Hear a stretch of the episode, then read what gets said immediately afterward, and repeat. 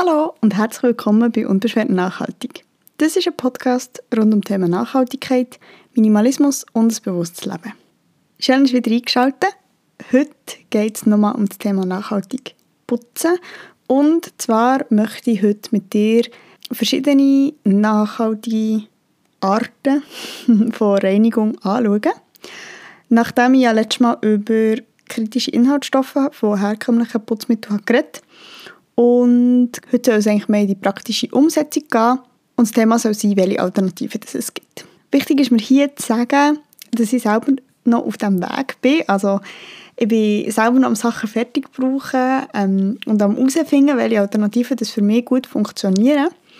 Und ich habe beschlossen, dass ich auch via Instagram alle, was interessiert, ein bisschen mitnehmen in den nächsten Tagen auf dieser Reise. Also bisschen zeigen, was ich im Moment brauche, was für mich wie funktioniert und wo dass ich noch nicht so weit bin. Und genau, wenn es dich interessiert, schau doch mal auf meinem Kanal vorbei. Da findest du alle Infos unten in der Infobox. Und am Grund vom Thema nachhaltige Reinigungsmittel oder nachhaltiges Putzen steht meiner Meinung nach die Frage, welche Mittel überhaupt nötig sind. Und damit einhergeht eigentlich die Frage, welche Arten von Dreck, Schmutz ähm, wir überhaupt in unserem Haushalt haben. Das ist meiner Meinung nach vor allem Staub, Fett, Kalk und Urinstein. Und natürlich stellt sich damit auch die Frage, welche Oberflächen wir behandeln. Weil natürlich ist es so, dass verschiedene Oberflächen verschiedene Bedürfnisse haben. Also äh, zum Beispiel Naturstein ist sehr säureempfindlich und kann zum Beispiel nicht mit Essig oder anderen sauren ähm, Reinigungsmittel behandelt werden. Aber grundsätzlich geht es hier auch darum, dass uns ja die Industrie eigentlich glauben macht, dass wir für jede Oberfläche, für jeden Gegenstand scheinbar ein anderes Reinigungsprodukt brauchen. Und ich stimme dem nicht zu. Ähm, für mich ist nachhaltiges Putzen eigentlich mehr irgendwie eine Kombination aus Ökologie und aber auch Minimalismus. Weniger ist mehr und das eigentlich aus zwei Gründen. Erstens, weil es die eigene Routine extrem vereinfacht, wenn man weniger Mittel zur Auswahl hat. Ähm, andererseits auch, weil sich dadurch ein bisschen herausfinden was es überhaupt braucht. Weil, wie gesagt, irgendwie wird einem in der Werbung ähm, oder auch in den Läden manchmal vermittelt, dass man für jedes Produkt ein anderes Reinigungsmittel braucht oder auch für jeden Raum. Und schlussendlich ist es irgendwie so, dass man verschiedene Produkte kauft, ähm, sie vielleicht ein oder zweimal braucht und dann stehen sie halb leer im Schrank und brauchen nur Platz und ja. Ähm, und vielleicht vergisst man sogar, dass man es hat und kauft sie nochmal. Also ich, ich will mich da überhaupt nicht rausnehmen. Es hat bei mir im Putzschrank bis noch vor ein paar Monaten genau gleich ausgesehen und ich habe mich auch da daran machen, Sachen aufzubrauchen und nachher quasi rechtzeitig Alternativen zu suchen. Für mich geht nachhaltig Putzen geht irgendwie auf ein paar Grundsätze zurück und das ist erstens ähm, ein, Sparga, sp ein sparsamer Umgang mit Reinigungsmitteln, egal ob es herkömmliche Produkte sind oder Ökoprodukte. Ähm, auch hier weniger ist mehr. Ähm, es stellt sich die Frage, wie viel brauchen wir wirklich und vielleicht ist hier auch ein guter Tipp, echt mal auszuprobieren, okay, jetzt äh, putze ich eine Woche einfach mal nur mit Wasser und schauen dann, okay, was sind vielleicht Verunreinigungen oder was ist Schmutz, den ich wie nicht entfernen kann mit Wasser. Zum Beispiel Fett wird sich nicht lösen mit Wasser. Aber ich weiß auch nicht, vielleicht im Badzimmer oder für den Spiegel oder vielleicht auch das WC. Man hat ja ein WC-Bürstchen und vielleicht kommt man mit Wasser schon weiter, als man denkt und kann dann wie von dort wieder schauen, okay, was braucht es denn an Reinigungsmittel tatsächlich. Und Fakt ist, dass wir tendenziell zu viel Putzmittel brauchen und das natürlich unsere Umwelt ähm, und auch unsere Gesundheit unter Umständen unnötig belastet. Vor allem hier mit ähm, den herkömmlichen Reinigungsmitteln, die sehr, sehr aggressiv sind, die eigentlich in Regel zu aggressiv sind für die, die Art von Dreck, die wir im Haushalt haben, auch wenn man irgendwie regelmäßig putzt. Ähm, genau. Nachher Punkt 2 ähm, ist, das habe ich jetzt vorhin schon gesagt, nicht jeder Gegenstand, nicht jeder Raum, jede Oberfläche braucht ein eigenes Putzmittel. Kalk ist irgendwie Kalk, egal ob im Badzimmer oder in der Küche. Und Punkt 3, Putzmittel ist nur eine Komponente. Für das eine Verschmutzung sich löst, spielen verschiedene Komponenten rein. Das eine ist das Reinigungsmittel, aber es kommt auch zum Beispiel Temperatur dazu, Zeit oder Mechanik. Und das ist einfach, das ist vielleicht auch ein Bild, das uns in den Medien vermittelt wird, dass man eine Verschmutzung hat, man tut etwas drauf spritzen und nachher tut man es einfach so easy wegwischen und es sieht aus wie neu. So. Ähm, das entspricht eigentlich nicht der Realität. Das wissen wir, glaube ich, alle. Und ich glaube, da muss man wie auch ein einen neuen Umgang damit finden. Ähm, oder sich so bewusst werden oder vielleicht mal ausprobieren, okay, was passiert, wenn ich etwas einweiche. Ähm, oder was passiert, wenn ich halt ein bisschen mehr Muskelkraft brauche, für etwas wegzuputzen. Ähm, genau, also zum Beispiel keine Ahnung, ein bisschen mehr Druck, halt ein bisschen reiben oder auch ähm, das richtige Tool kann da Wunder wirken. Zum Thema Hilfsmittel. Ähm, auch das ist irgendwie ein Thema, wenn es um nachhaltiges Putzen geht.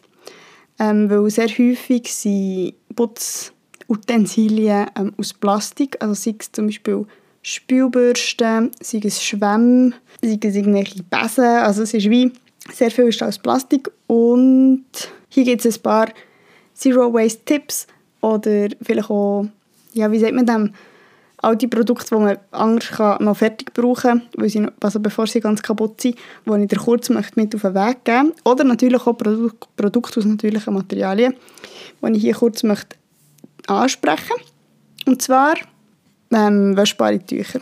Also sei es alte T-Shirts, sei es alte Bettwäsche oder alte Frottewäsche oder irgendetwas, das kaputt ist. Es kann Secondhand gekauft sein. Alles Mögliche kann da gebraucht werden und am besten ist natürlich, wenn es bauen ist, weil es natürlich dann auch 60 oder unter Umständen, wenn nötig, sogar 90 Grad kann gewaschen werden Und dann muss man manchmal kreativ sein. Also irgendwie, keine ein Stück Stoff kann zum Entkauchen in Essig getränkt und dann um einen Verschluss oder um einen ähm, um eine Hanne oder so umgewickelt werden, damit es auch weiter bleibt und, und ähm, seine Wirkung entfalten ähm, Nachher, was ich sehr gerne brauche, ist alte Spülbürsten. Also ja, tatsächlich auch Plastikspülbürsten aus recyceltem Plastik. Immerhin, aber das ist jetzt auch nicht das Gelbe vom Ei. Ähm, die habe ich noch und die brauche ich noch fertig. Und wenn sie aber quasi zu grusig sind oder irgendwie zerfetzt oder was auch immer, für sie in der Küche zu brauchen, ähm, habe ich einfach eine alte Spülbürste, die bei mir beim, zum Putzen im Putzschrank ist. Die ist angeschrieben und die brauche ich dann für so Sachen wie, keine Ahnung, ähm, Dusche putzen oder Abwaschmaschine oder so. Und für kleinere Sachen habe ich ein altes Plastikzahnbürstchen, das ich einfach halt nicht mehr brauche, für meine Zähne zu putzen, weil es ist zu alt war das brauche ich im Moment, das wird ich dann auch ersetzen und dann rückt der alte Holzzahnbürste nachher, weil Zahnbürste sollte man ja auch ab und zu ähm, auswechseln. Aber das ist super für so kleine Stellen oder irgendwie, ja, halt Sachen, wo man sonst nicht so einfach herkommt, ist ein Zahnbürstchen wirklich super hilfreich. Ähm, nachher, für Sachen, die ein bisschen mehr Muskelkraft brauchen, hilft ein Kupferschwamm, Stahlwolle. Ähm, da muss man ein bisschen aufpassen wegen dem Kratzen, aber das ist sicher eine super Möglichkeit. Nachher so Rasierklingenschaber für Herdplatten, also für Glasflächen oder ähnliches. Und natürlich, was irgendwie Schwämme angeht, da gibt es ganz, ganz viele verschiedene Möglichkeiten. Letztes Jahr habe ich im Unverpacktladen Schwämme gesehen aus alten so Herdöpfelsäcken, so die groben, ich weiß nicht genau, was es ist, ist es Leine weiß nicht, so grobe, halt der grobe Stoff, der dann ist zu Schwämmen verarbeitet wurde. Es gibt Kupferschwämme, es gibt Lufa-Schwämme, es gibt Kokosschwämme, ob jetzt sinnvoll ist oder nicht, ähm, kann man sich darüber streiten. Ähm, genau. Also da gibt es x Möglichkeiten. Oder waschbare Schwämme natürlich. Und jetzt äh, möchte ich zum tatsächlichen Produkt kommen. Und zwar gibt es hier meiner Meinung nach in Bezug auf nachhaltiges Putzen verschiedene Stufen. Und zwar einerseits Ökolinien. Ähm, die bieten sehr oft schon einen guten Anfang. Und sie im Hinblick auf Nachhaltigkeit ist da meistens schon viel passiert, ist schon ein grosser Schritt gemacht. Sie sind häufig ähm, sehr gut biologisch abbaubar. Manchmal sind sie vegan, manchmal sind sie bio oder einfach, ja, keine Ahnung. Ähm, Genau, aber grundsätzlich gilt hier auch, da ist eine gewisse Vorsicht geboten, weil nicht alles, was grün ist oder grün verpackt ist, ist auch nachhaltig innen drin. Stichwort Greenwashing. Und hier helfen Apps wie zum Beispiel CodeCheck, tut ihr auch den Link oder den Namen von App in die Infobox. Ähm, solche Apps helfen dir, du kannst mit dem, das ist eine Gratis-App, du kannst mit dem den Barcode einlesen und es spuckt dann aus, was genau drin ist und was vielleicht auch für problematische Inhaltsstoffe wie zum Beispiel synthetische Tenside oder irgendwelche allergenen Stoffe etc. im Putzmittel drin ist. Wenn ich von Tenside rede, wie schon in der letzten Folge gesagt, nur weil keine synthetischen Tenside in einem Putzmittel drin sind, heisst es nicht, dass die nicht zum Beispiel auf Palmöl basieren. Das heisst, auch hier, ähm, es braucht eine gewisse Sensibilität und lass dich nicht täuschen, wenn etwas grün verpackt ist oder Öko, irgendetwas oder Natur oder weiß ich nicht ähm, draufsteht. Das sind alles nicht geschützte Begriffe, die halt auch sehr stark ins Marketing einfließen. Was auch ein Thema ist bei Ökolinien, ähm, für mich ist ähm, die Auswahl, also sehr viele Ökolinien bieten halt auch sehr viele verschiedene Produkte an, was wie wieder ein suggeriert, dass man die alle muss haben und ja, da finde ich es echt mega wichtig, dass man vielleicht vorher sich wirklich mal überlegt, okay, was brauche ich wirklich und dann gezielt die Produkte, die man auch braucht, für die Oberflächen, die man hat, für die Art von Verschmutzungen, die man hat, ähm, gezielt, dass man dann die Produkte kauft und halt nicht sich verleiten vor grossen Auswahl, die es hat. Und was ich auch schon in der letzten Podcast-Folge gesagt habe, ist, es ist Vorsicht vor Duftstoffen, wie zum Beispiel Limonen. Ähm, die sind sehr häufig in Ökoreinigungsmitteln ähm, vorhanden. Oder eben auch in ätherischen Öl. Das heisst, nur weil etwas ökologisch ist oder öko oder grün, heisst nicht, dass es nicht auch die Inhaltsstoffe drin haben kann, die wiederum können gewässerschädigend, organismenschädigend etc. sein Dazu ist auch noch zu sagen, dass im Moment sehr viele Systeme boomen, die sich mit Wasser anmischen Also das sind so, meistens sind das so Tabs oder kleine ähm, so Drops, so Flüssigkeit in so einem Säckchen, was sich glaube sogar auflöst im Wasser, wo, wo sich eben ähm, die, der, das, ähm, das Reinigungsmittel ist so konzentriert und lässt sich dann im Wasser auflösen. Und ja, ich weiß nicht, wenn du da in der Öko-Bubble dich ein bewegst, kennst du vielleicht Everdrop oder Kleine oder Blaue Helden. Das ist jetzt ein Produkt, das recht neu auch in gewissen Mikrofilialen verkauft wird dazu noch zu sagen, das ist natürlich alles, also Codecheck und auch die Produkte, die ich jetzt genannt habe, ist alles unbezahlte Werbung. Also ich bekomme kein Geld dafür, dass ich die Markennamen hier nenne. Ähm, es geht mir nur um ein Beispiel. Und ich finde, äh, das ist eigentlich ein recht interessantes Konzept, weil man quasi eine wiederauffüllbare Flasche hat. Idealerweise natürlich aus Glas, ich weiß jetzt nicht, wie das ist bei den Marken, die ich jetzt gerade genannt. Und das Wasser nimmt man natürlich vom Hahn und man kauft quasi nur die Tabs wo man dann irgendwie in einem Liter oder in einem halben Liter, ich weiß jetzt nicht, ähm, Wasser auflöst. Sprich, eigentlich hast du natürlich viel weniger Verpackung für viel mehr Reinigungsmittel im Verhältnis, plus es wird, die Flasche wird eingespart und natürlich Transportemissionen, weil das Gewicht vom Wasser quasi gespart wird, nicht mehr aus dem Hahn. Und sehr häufig sind die Systeme auch vegan, tierversuchsfrei, biologisch abbaubar etc. Trotzdem darf man nicht vergessen, dass so eine Verarbeitung ähm, nötig ist, für die Tabs zu produzieren. Das heisst, auch da werden Ressourcen verbraucht und je nachdem sind auch gewisse Inhaltsstoffe enthalten, die vielleicht nicht so super sind. Ich weiß es jetzt nicht, ich habe mich mit keiner, mit keiner von diesen Marken intensiver auseinandergesetzt. Ich wollte hier nur sagen, nur weil es ein innovatives, gutes Konzept ist, heisst nicht, dass alles gut ist. Und auch hier ist natürlich wieder das Ding von, es kann sein, dass die System irgendwie 100 verschiedene, ist jetzt übertrieben, aber irgendwie 100 verschiedene ähm, Reinigungsmittel anbieten, die eigentlich schlussendlich gar nicht nötig sind. Ähm, genau, grundsätzlich finde ich es aber einen mega spannenden Ansatzpunkt und werde das je nachdem ausprobieren, wenn ich mit meinen DIYs oder dem, was ich halt noch habe, irgendwie anstehe oder nicht weiterkomme. Und somit ist jetzt auch eine super smooth Überleitung zum Thema, ähm, zum zweiten Thema, die ich möchte ansprechen in Bezug auf nachhaltiges Putzen. Also Thema 1 war eigentlich, oder Möglichkeit 1 sind Ökolinien. Ähm, ah, da wollte ich noch schnell dazu sagen, dass Ökolinien ist natürlich ein riesiges Spektrum, also von, keine Ahnung, Mikro, Eigenmarken zu wirklich ähm, Firmen, die sich auf das spezialisiert haben. Wie zum Beispiel Sonnet oder ähm, Unisapon, wo man häufig in unverpackt Läden bekommt.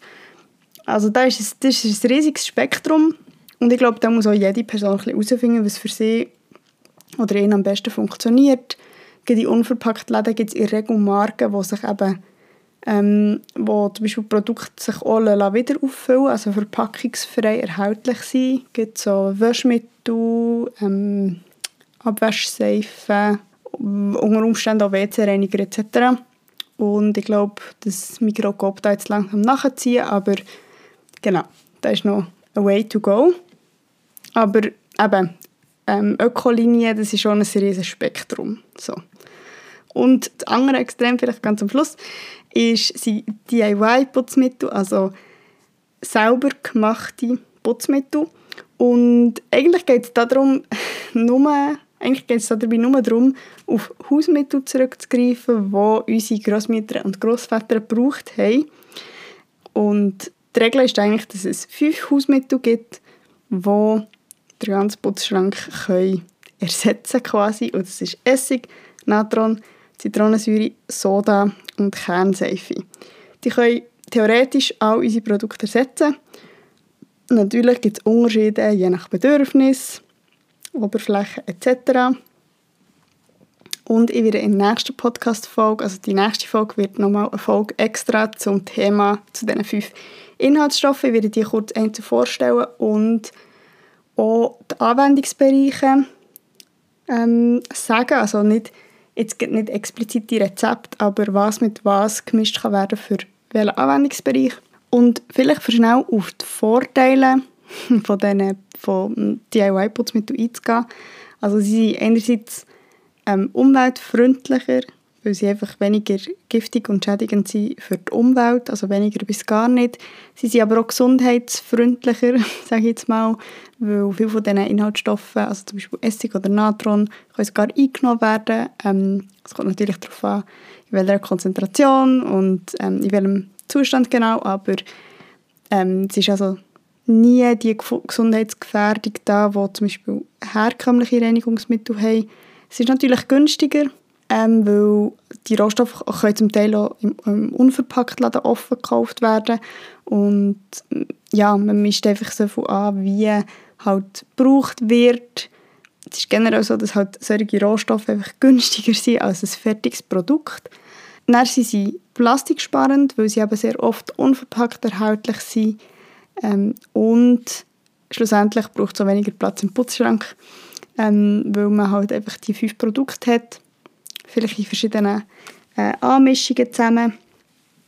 Idealerweise ähm, können gewisse Inhaltsstoffe oder können gewisse Komponenten auch noch für etwas anderes gebraucht werden, zum Beispiel Zitronensäure, die auch noch zum ähm, Backen und Kochen kann gebraucht werden oder Kernseife, die vielleicht auch noch für, zum Abwaschen gebraucht wird. Whatever. Genau. Das sind eigentlich so die Vorteile von DIY-Putzmitteln für auch einfach ein kleinen Anteaser zu machen für nächste Woche, wo ich eben dann auf die fünf Hausmittel nochmal genauer eingehe. Das wäre es von dieser Folge. Ähm, ja, vielleicht für es nochmal ganz kurz zusammenzufassen. Also ökologisch nachhaltig putzen geht einerseits mit Ökoputzmitteln oder mit DIYs.